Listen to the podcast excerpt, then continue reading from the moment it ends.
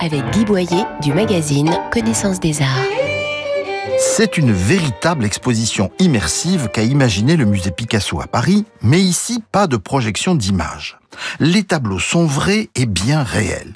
Ils ont appartenu au marchand d'art moderne Léonce Rosenberg, qui a commandé en 1928 à ses artistes des décors pour son appartement de la rue de Longchamp à Paris. Le résultat est étonnant, car l'on navigue du hall d'entrée au grand salon et au fumoir, retrouvant ces décors démantelés depuis.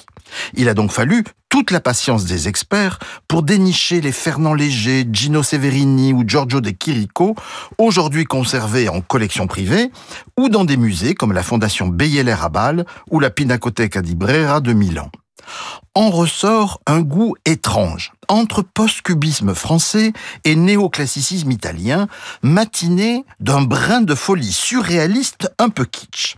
Si l'on rêve devant l'étoile géométrique de Valmier, qui ornait la salle à manger de Monsieur Rosenberg, près de sculptures de Xaki et du mobilier moderniste de René Herbst, on peut se demander si Madame ne cauchemardait pas devant les transparences de Picabia placées dans sa salle à coucher. Retrouvez toute l'actualité culturelle dans le magazine Connaissance des Arts, disponible chaque mois.